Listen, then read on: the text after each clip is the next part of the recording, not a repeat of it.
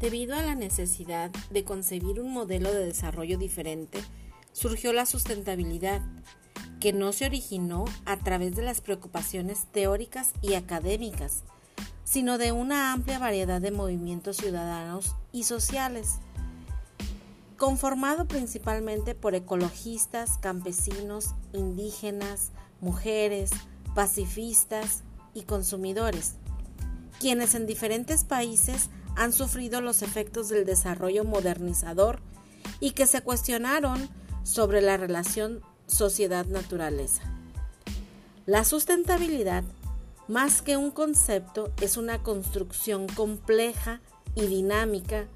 en la que se reúnen varias dimensiones que están íntimamente relacionadas con los procesos de desarrollo, estas dimensiones pueden ser ecológicas, económicas, políticas, sociales, culturales, educativas, tecnológicas, éticas y espirituales. El concepto de sustentabilidad nace de otro concepto que surgió en los años 80, que es el desarrollo sustentable. Es así